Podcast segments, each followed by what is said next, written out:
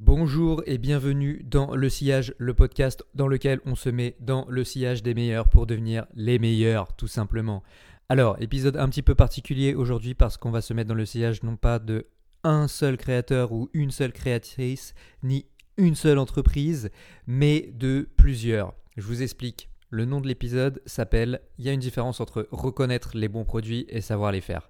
Et euh, c'est l'histoire de ma vie tout simplement, surtout ces derniers mois. Alors, c'est un truc que je ne sais pas trop euh, comment expliquer ça, mais, je pense qu'au fur et à mesure euh, du temps, j'ai développé un certain talent inné, un don pour savoir ce que c'est un bon produit, savoir le reconnaître instantanément et savoir quel produit va gagner ou pas sur un marché. Et peut-être que certains se reconnaîtront là-dedans. Hein. Je pense qu'on est tous d'accord pour dire que euh, parfois, bah, il y, a des évidences, quoi. Il y a des trucs qui, nous sautent aux yeux et on est tous d'accord pour dire que, euh, voilà, ce truc, ça va tout changer. Euh, c'est c'est sûr et certain, c'est une évidence quoi. Le truc auquel je pense là typiquement, c'est Notion en fait. Je sais que la première fois que j'ai testé Notion, j'ai été choqué tout le monde tout le monde a un peu cette sensation de pas comprendre ce qui se passe, de, tester, bidouiller des trucs au fur et à mesure. Et puis au bout d'un moment, il y a un certain, bah, il y a un aha moment qui fait waouh, l'outil est génial, c'est incroyable et tout. Bon, en tout cas, certaines personnes arrivent à, distinguer ça, et moi, je, suis carrément sûr et certain que je fais partie de ces gens-là, euh, à, savoir voilà reconnaître waouh, qu'est-ce qui est chamé comme produit. Un truc auquel je pense là. Euh, auquel j'ai eu affaire tout récemment, c'est euh, Luma. Le logiciel qui permet d'organiser des, événements physiques, euh, c'est un truc tout récent, tout bien huilé et tout. Et en fait, Ouais, je sais pas, je l'ai utilisé une fois euh, pour aller au Gross Gala d'ailleurs de Jérémy Goyot. Je te, salue si euh, tu écoutes ce podcast. Et en fait, euh, le truc est chambé quoi. Et, l'UMA, c'est évident que ça va cartonner. Je sais même pas où ils en sont à l'heure où j'enregistre ce podcast, mais dans deux ans, croyez-moi que l'UMA, bah, ça aura cartonné, ça aura explosé parce que juste le produit est excellent et exceptionnel. Voilà, j'arrive à reconnaître ça et je suis sûr qu'il y a plein de gens qui se reconnaissent là-dedans de savoir qu'est-ce qui est un bon produit quoi. Et je pense que Personnellement, c'est très lié, euh, c'est un truc qui est, devenu instinctif parce que c'est presque lié à mon enfance en fait. Moi quand j'étais jeune, mon, hobby préféré c'était de tester les nouvelles applications qui sortaient euh, sur l'App Store ou les applications qui étaient euh, gratuites sur App Gratis à l'époque. Et je sais pas, j'ai dû faire ça des centaines et des centaines de fois quoi. Et en fait, au fur et à mesure, bah, ça allait très vite et ça va toujours très vite pour moi de tester un produit, l'éliminer ou alors savoir si euh, le produit est chambé euh, et que je vais l'utiliser. Et voilà, ça m'a fait ça pour euh, bah, Luma dont je parlais, ça m'a fait ça pour plein d'autres applications, pour Notion j'en ai parlé aussi, mais pour Twitter aussi, moi j'étais sur Twitter vraiment dans les tout débuts, et pareil, c'est devenu une évidence très rapidement, quoi. Donc, je me suis toujours dit ça, voilà. Je sais reconnaître les bons produits. Mais, mais, mais, c'est pas parce que tu sais faire ça, reconnaître les bons produits, que tu sais les construire. Et ça, c'est un peu une erreur euh, que j'ai faite, euh, disons, ces derniers mois quand j'ai commencé à construire Sift. C'est que je me suis dit, ok, je sais ce que c'est un bon produit, donc je vais savoir le construire. Sauf qu'en réalité, je manquais de méthodologie et de pratique pour faire les choses correctement. Donc, c'est le sujet de cet épisode je vais mettre dans le sillage de certaines inspirations pour apprendre à savoir faire ces bons produits. En gros, c'est ça l'idée un petit peu, c'est de se dire, je connais la destination du truc, je sais ce que c'est un bon produit et j'ai mes idées en tête, mais maintenant il me faut la méthode pour arriver à cette destination. Il faut que j'apprenne ce qu'il y a à faire sur le chemin. Et donc, aujourd'hui, on va se mettre dans le sillage de trois différentes entités, parce qu'il y a une personne et deux entreprises. Euh, la première, c'est Linéar. En tout cas, pour l'instant, hein, je ne je, dis pas que j'ai que trois inspirations euh, pour, euh, pour faire ça, mais en tout cas, les inspirations que j'ai su prendre pour l'instant pour avoir cette méthodologie de comment développer des bons produits, j'ai choisi Linéar, donc qui est un logiciel pour développer des produits. qui a de intéressant et fort, c'est qu'ils ont développé leur propre méthode, un peu théorisé ça, ils ont des, documents, des white papers de la méthode linéaire pour développer des bons softwares. Et en l'occurrence, Linear, c'est un logiciel qui est fait pour le product management, donc pour aider à faire des bons softwares. C'est là où c'est assez smart ce qu'ils ont fait. Donc première inspiration Linear. La deuxième inspiration, c'est Mike, et Mike, euh, si tu écoutes ce podcast, écoute, je te remercie, je te salue, je t'embrasse même. Euh, Mike, c'était euh, l'un des tout premiers designers chez Conto. On a travaillé ensemble là-bas. Pour moi, c'est l'un des tout meilleurs products en France. Et voilà, il m'a dévoilé un peu les secrets qu'il y avait derrière Conto, derrière Content Square aussi, il a travaillé là-bas. Et aujourd'hui, derrière l'entreprise dans laquelle il travaille, qui s'appelle Lago, dans laquelle je suis investisseur. Donc je vais revenir sur ce qu'il m'a dit.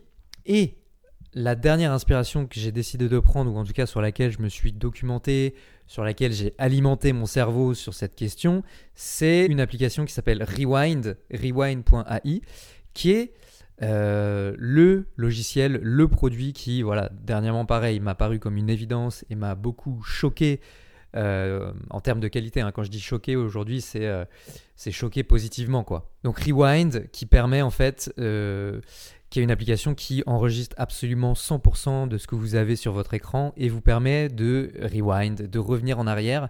Donc en fait, ça vous permet d'avoir une mémoire euh, infinie en théorie, dans le sens où vraiment, vous pouvez remonter autant que vous voulez sur tout ce que vous avez vu sur votre écran, sans limite.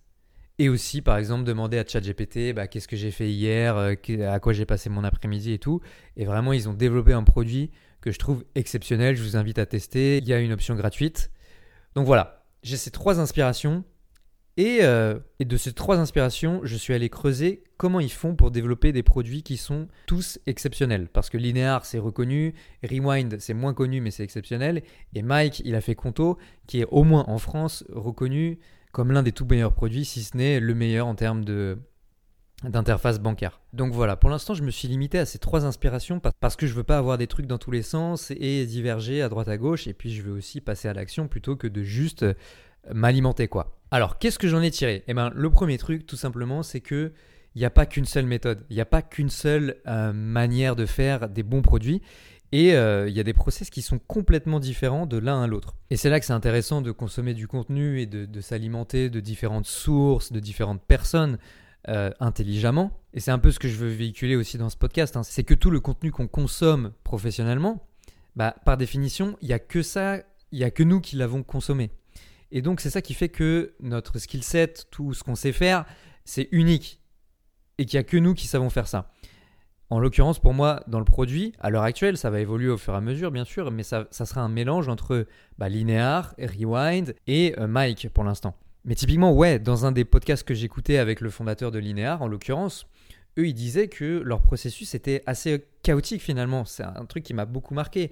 Typiquement, eux, ils n'ont pas de product manager. Ils ont juste un head of product qui met pas les mains dans le cambouis, c'est-à-dire qui design pas et qui code pas, mais qui est juste en charge de voilà faire en sorte que les deadlines sont tenus, que la roadmap est bien mise à jour, que les tâches sont updatées, etc., etc. Et, et c'est tout en fait. Après, ce qui se passe, c'est qu'il n'y a pas de product manager et les gens qui s'occupent de, faire, de faire tout ce travail-là que je viens de citer, eh ben, c'est soit des développeurs, soit des designers. Donc chez Linear, c'est assez chaotique. Et à l'inverse, ce que j'ai entendu, c'est que chez Ramp, donc, euh, qui est euh, l'équivalent de Conto d'ailleurs aux États-Unis, bah, eux, c'est très carré, il y a plein de product managers, tout est mesuré, etc. etc. Donc voilà, ça prouve bien qu'il n'y a pas une seule manière de faire que parfois ça peut être très chaotique. Tu vois, chez Linear, ils mesurent pas du tout les trucs. Chez Ramp, ils mesurent à fond. Et donc, je pense qu'il faut s'alimenter un peu de tout et prendre le meilleur, ou en tout cas ce qui nous paraît le meilleur, pour en faire en fait une méthode unique. Et ce que j'ai trouvé super intéressant sur ce travail de recherche que j'ai fait là, c'est que il y a des points communs qui ressortent. Et donc c'est ça qu'il faut en tirer, je pense, c'est que quand tu trouves des points communs qui te paraissent pertinents et qui viennent de sources différentes qui n'ont pas communiqué entre elles, en l'occurrence pour moi euh, voilà, Rewind, Linear, Elago, Conto, etc., Mike, euh, ça a pas grand, ils n'ont pas grand-chose à voir. Évidemment, ils ont des inspirations communes eux-mêmes, mais ils n'ont pas communiqué entre eux. Enfin voilà, c'est des, horizons complètement différents à la base. Par contre, il y a des choses communes qui sont ressorties, et c'est là où ça devient super intéressant, c'est que bah, tu peux trouver des points communs qui te paraissent pertinents entre différentes sources qui, a priori, à la base, n'avaient rien à voir. Alors, maintenant, passons aux choses sérieuses quels sont justement les points communs qui ressortent entre ces trois différentes sources, Linear, Rewind, Conto, Lago et Mike, sur comment faire des bons produits? J'ai noté premièrement, toujours faire une seule chose à la fois. Deuxièmement, toujours rendre les tâches et les projets les plus petits possibles. Troisièmement, toujours être dans l'action ou en mouvement et garder le momentum de ce qu'on fait. Et enfin, le dernier point, le quatrième, c'est de toujours prendre énormément de temps en amont pour préparer les choses avant de faire la fonctionnalité, euh, la feature qu'on veut. quoi. Donc le premier truc, euh, c'est toujours faire une seule chose à la fois. Et vraiment, ça c'est un, un des points que je note et qui m'a vraiment presque surpris. Enfin, ça m'a pas surpris, mais la manière, la rigueur avec laquelle c'est fait m'a surpris. C'est que c'est totalement impossible chez Rewind, chez Lago et chez Linear que un développeur, typiquement, soit en train de coder sur deux features, deux fonctionnalités différentes. Et ça, c'est surveillé avec une importance extrêmement rigoureuse parce que, a priori, c'est le meilleur moyen de finir dans le mur, de vouloir faire plusieurs choses à la fois. Et vraiment, c'est un truc qui m'a un peu euh, marqué dans le sens où le multitâche qui a euh, bonne réputation, hein, qui est un peu un mythe euh, que beaucoup de gens idolâtrent, bah, n'a absolument aucun sens quand on veut faire des bons produits. Et d'ailleurs, c'est quelque chose qui m'a fait très plaisir de découvrir ça. Mais au-delà du multitâche, c'est même le multiprojet. C'est-à-dire que vraiment, un développeur fait une seule chose à la fois, développe une seule feature, un designer design une seule feature, une seule fonctionnalité, et point barre et on ne passe jamais à la tâche suivante avant d'avoir terminé la tâche précédente. Alors ça peut paraître un peu évident quand je le dis comme ça, mais ce qu'il faut bien retenir vraiment c'est la rigueur avec laquelle c'est fait et la manière dont c'est explicité typiquement sur euh, les roadmaps, sur la manière de travailler et de partager euh, les choses de ces trois différentes inspirations. Donc le One Piece Flow, premier gros learning. Donc voilà pour ce premier point sur comment faire des bons produits Toujours faire une seule chose à la fois avec du bon sens et beaucoup de rigueur. En parlant d'évidence, hein, euh, ce que je retiens de tout ce côté product management, product development, etc., c'est que en fait c'est beaucoup de bon sens quoi. C'est des choses très concrètes qui paraissent évidentes, mais juste qu'il faut appliquer avec beaucoup de rigueur, presque une, rigueur euh, enfantine. Voilà, on parlait du, du multistage, de pas faire plusieurs projets à la fois. Bah juste voilà, tu, tu fais un seul truc, point barre, et tu te tiens à ça et tu avances et ainsi de suite. Et voilà, c'est des évidences qui sont tellement évidentes qu'elles disparaissent au fur et à mesure de notre, euh, de notre bon sens. Euh, un des autres exemples que j'ai euh, de, de linéaire, c'est que quand ils font des grosses features, et eh ben juste après, ils vont se concentrer sur des petites features pour éviter le burn-out. c'est littéralement ce qu'ils avaient écrit sur, leur, sur, leur, sur la linéaire méthode. Donc ça aussi, un truc tout con. Mais pareil, en fait, on a peut-être toujours envie de vouloir faire plus, plus gros, mieux et tout. Mais juste, il faut aussi savoir reconnaître son côté humain et, qu'on n'a pas toujours l'endurance pour toujours faire des trucs énormes. Et ben dans ce cas-là, on peut se concentrer sur des choses plus petites. Voilà, il parlait aussi typiquement euh, de, des bugs, des petites améliorations. Et ben eux, ils prennent plus de 30% de toute leur roadmap pour euh, se concentrer sur les bugs, euh, les petits trucs, à régler, etc., etc.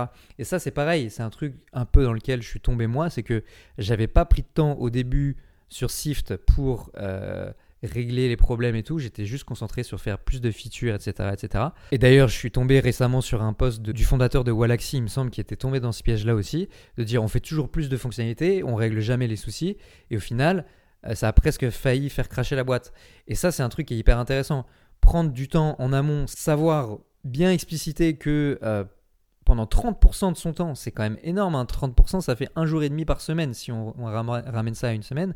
Pendant 30%, pendant un jour et demi de la semaine, un développeur ne va rien faire de nouveau et juste se concentrer sur l'existant, améliorer les choses et régler les bugs. C'est quand même énorme et pourtant je pense que c'est ce qu'il faut faire. Donc voilà pour ce premier point. Alors le deuxième que j'ai noté c'est que chaque feature, chaque scope d'une feature, donc le scope c'est euh, bah, qu'est-ce que fait la, la, feature tout simplement, doit être toujours le plus petit possible. Et pareil, ça peut paraître évident, c'est du bon sens, mais c'est appliqué d'une manière stricte. Et un truc qui m'a beaucoup plu, par exemple, typiquement, c'est le fondateur de Rewind, il disait, euh, quand tu développes une feature, tu as toujours trois éléments, tu as un espèce de triangle, un paradigme avec trois éléments qui sont les dates, la qualité et le scope. Donc les dates, bah, c'est la deadline, la qualité, voilà, c'est est-ce que tu fais des trucs qui donnent une très bonne expérience utilisateur ou pas, et le scope, c'est bah, qu'est-ce que tu fais en fait? Quelle fonctionnalité tu vas développer et à quel point c'est complet, à quel point c'est large, à quel point c'est complet ou alors à quel point c'est petit. Et il disait en fait, tu as toujours le choix de choisir que deux de ces trois trucs. Donc soit la date et la qualité, du coup comme ça tu réduis le scope, soit la qualité et le scope et du coup tu augmentes les deadlines, soit le scope et la date, je crois, c'est la dernière option. Et du coup, là, tu baisses la qualité. Et en fait, ce qu'il disait lui, c'est que bah, il choisit toujours les deadlines et la qualité. Et du coup, ça le force à baisser le scope en fait. Du coup, ça réduit le nombre de fonctionnalités qui sont développées.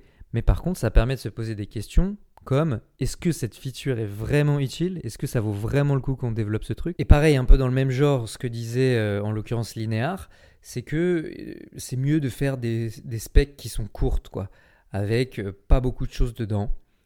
Le but, c'est juste de dire qu'est-ce qu'on fait, pourquoi on le fait et comment on va le faire. Donc, on évite les grosses fonctionnalités, on les découpe en plus petites tâches et on avance au fur et à mesure. Et ce qu'il disait qui m'a beaucoup intéressé aussi, c'est que quand tu es au début euh, du euh, produit, quand tu développes ton produit, que tu n'as pas beaucoup d'utilisateurs, tu sais pas si ce que tu vas faire aura beaucoup d'impact ou pas sur les utilisateurs, sur la croissance, sur la qualité d'expérience des utilisateurs, etc. Donc, plus tu fais des petits trucs, plus tu évites de passer du temps à faire des choses qui ont potentiellement pas d'impact. Ça aussi, c'est un côté super intéressant. Donc voilà, deuxième point, toujours réduire, réduire, réduire, éliminer, éliminer, éliminer le scope des features qu'on veut développer. Et pareil, hein, c'est beaucoup de bon sens, mais c'est comme ça un peu que tout ce qui paraît impossible devient possible. Typiquement, je euh, je sais pas pourquoi là je pense au Apple Vision Pro, là, le casque de réalité virtuelle d'Apple. Je me dis, le truc, ils ont passé 8 ans dessus imagine tout la montagne que ça paraît, ça paraît énormissime quand on le voit comme ça. Mais c'est sûr qu'ils ont travaillé exactement dans ce sens-là en fait où d'abord bah je sais pas, ils ont dû s'occuper du côté euh, du côté rétine, voilà comment est-ce que tu fais pour projeter un écran sur un œil? Et ensuite, euh, je sais pas, ils ont dû commencer à implémenter les caméras de l'autre côté pour faire en sorte que finalement l'écran il, soit il projette aussi euh, ce qu'il y a dans la réalité euh, de la personne qui utilise le casque, et ainsi de suite, et ainsi de suite. Et tout ça par, euh, même pas par feature euh, comme ça, je pense que je suis encore beaucoup trop gros quand je donne l'exemple, mais ça doit être des micro-tâches microscopiques sur lesquelles on avance tous les jours au fur et à mesure. Et d'ailleurs, ça, c'est le troisième point. Être toujours dans l'action slash en mouvement. C'est-à-dire que typiquement Rewind, ça j'ai trouvé ça impressionnant, mais ils poussent des nouveaux trucs en production, c'est-à-dire qu'il y a du nouveau code qui est euh, mis en ligne tous les jours absolument. Ils ont une moyenne de 0,89 jours entre les différents temps de, mise en production, ce que je trouve vraiment vraiment impressionnant. Et c'est un peu pareil chez Linear. C'est aussi un truc qui m'a impressionné, c'est que un ingénieur quand il est embauché chez Linear, dans les 24 premières heures où il est embauché, il va mettre un truc en production, il va coder un truc et ça sera en production dans les 24 premières heures de son boulot c'est hyper intéressant de voir à quel point euh, toutes ces boîtes se concentrent sur le fait d'être en mouvement et de garder le momentum pour avoir toujours cette sensation d'avancer quoi. Même si c'est des micro choses, hein, comme on l'a dit, eh bien en fait c'est toujours plus agréable de sentir que des micro choses avancent concrètement plutôt que de se sentir bloqué sur des gros projets quoi. Donc tous les jours des nouveaux trucs, qui sont ensuite reliés aux objectifs de la semaine, qui sont eux-mêmes reliés aux objectifs du mois ou qui sont eux-mêmes reliés aux objectifs du quarter. Et donc ça c'est aussi un travail que fait Linéa, c'est que à chaque début de quarter, il passe en moyenne une à deux semaines à faire plein de meetings et d'allers-retours pour préparer la roadmap en amont. Et pareil, c'est un peu chaotique, hein. il n'y a pas vraiment de, process, mais ils font ça. Et ensuite, une fois qu'on revient bah, à l'horizon de la journée, ils font en sorte aussi de bien vérifier que le projet, la tâche qui a été faite, elle est connectée à l'objectif plus euh, high level qui a été défini plus tôt euh, au début du quarter. Pareil, très concret, très simple, mais dans la réalisation, pas si facile à faire. Et ça, pour le coup, en l'occurrence, moi, c'est un truc que j'ai bien fait. C'est que, bah voilà, au début de ce trimestre-là, Q4, j'ai défini mes objectifs. Et ensuite, j'ai pris, dans Notion en l'occurrence, les mêmes blocs, les mêmes cartes que j'avais mis sur mes objectifs pour construire la roadmap. Et ensuite, j'ai créé des sous-tâches dans la roadmap qui sont finalement des, sous-features. Et chaque feature a elle-même sa sous-tâche sur laquelle je peux travailler euh, à l'horizon de voilà 2-3 jours, euh, voire la journée, pendant ma semaine. Et ça, c'est vrai que ça rend le truc tellement agréable quoi d'avoir cette corrélation entre ce que tu fais dans ton quotidien, ce que tu fais concrètement, et bah, ce que tu as prévu un peu plus à long terme, Ça, ça marche pour le product, mais je pense aussi que ça marche un peu pour tout d'ailleurs. Je partagerai un peu le, template euh, de, ce que j'ai fait sur Notion. Je pense que c'est vraiment cool à voir. Donc voilà, ça c'était le, troisième point, être toujours dans l'action et dans le mouvement. Et le dernier point, euh, donc j'en ai un petit peu parlé avec le fait que Linear euh, prenne énormément de temps pour faire ses roadmaps. C'est aussi une des choses que j'ai le plus noté, c'est que tous les gens qui font des produits exceptionnels passent énormément de temps en amont à préparer les choses plutôt qu'à faire les choses. Et ça, c'est tellement un piège dans lequel je suis tombé et dans lequel je pense tout le monde tombe euh, au début. Hein. Je pense qu'il faut tomber dans ce piège pour, euh, pour s'en rendre compte et ensuite améliorer le truc. C'est-à-dire que bah, quand tu commences à coder, quand tu commences à faire du design, tu te dis ok, je veux ajouter ça à mon produit.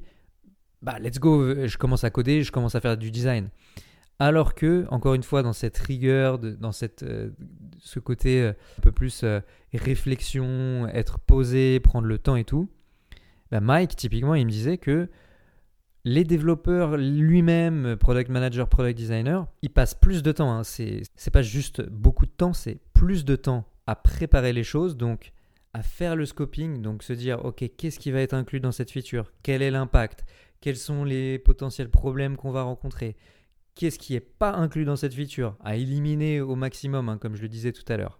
Ensuite, à faire les specs, à rentrer un peu plus dans le côté genre design, expérience utilisateur, dans le sens de dire, ok, l'utilisateur va faire ceci, cela, il va voir tel écran, vraiment à rentrer très très loin dans les détails, mais sans en fait commencer à coder, à, préparer les choses, à se poser plein de questions sur l'impact, hein, vraiment qu'est-ce qui va changer côté front-end pour les utilisateurs dans l'interface, qu'est-ce qui va changer côté back-end dans l'API, comment le code va changer et tout, quel est l'impact sur d'autres choses euh, qu'on n'avait pas potentiellement vues.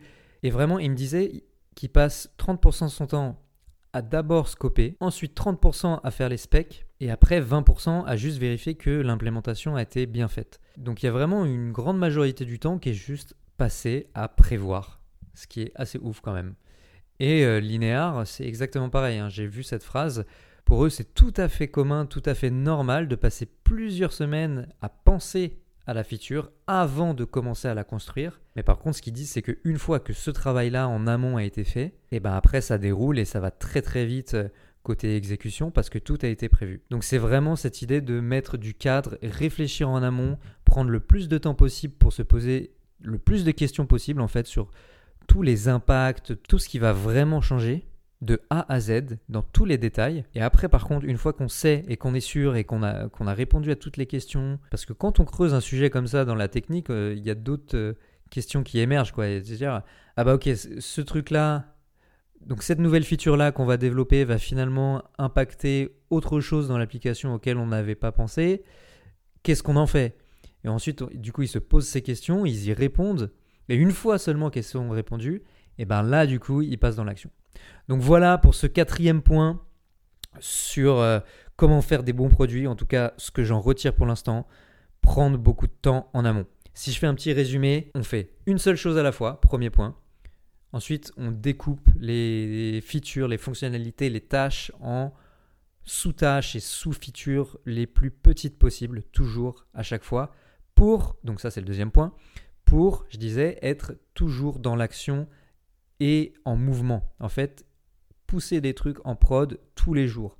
Faire en sorte voilà, que le temps entre les deux moments où les choses changent est le plus court possible, parfois et souvent moins d'une journée. Voilà pour le troisième point. Et le troisième point, je disais, à l'instant, prendre énormément plus de temps en amont pour prévoir les choses que, en fait, de temps pour faire les choses et c'est celui-là peut-être qui me surprend le plus, mais qui est aussi le plus instructif et le plus intéressant. Donc voilà pour cet épisode très focus, comment faire des bons produits.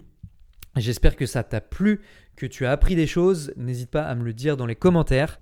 Et on se retrouve la semaine prochaine pour un autre épisode et sûrement euh, bah, dans les prochaines semaines pour ajouter des nouveaux apprentissages à tout ça. J'espère que ça t'a plu. C'était Victor dans le sillage de Linéar Lago, Conto et Rewind pour apprendre à faire des bons produits. À la semaine prochaine. Ciao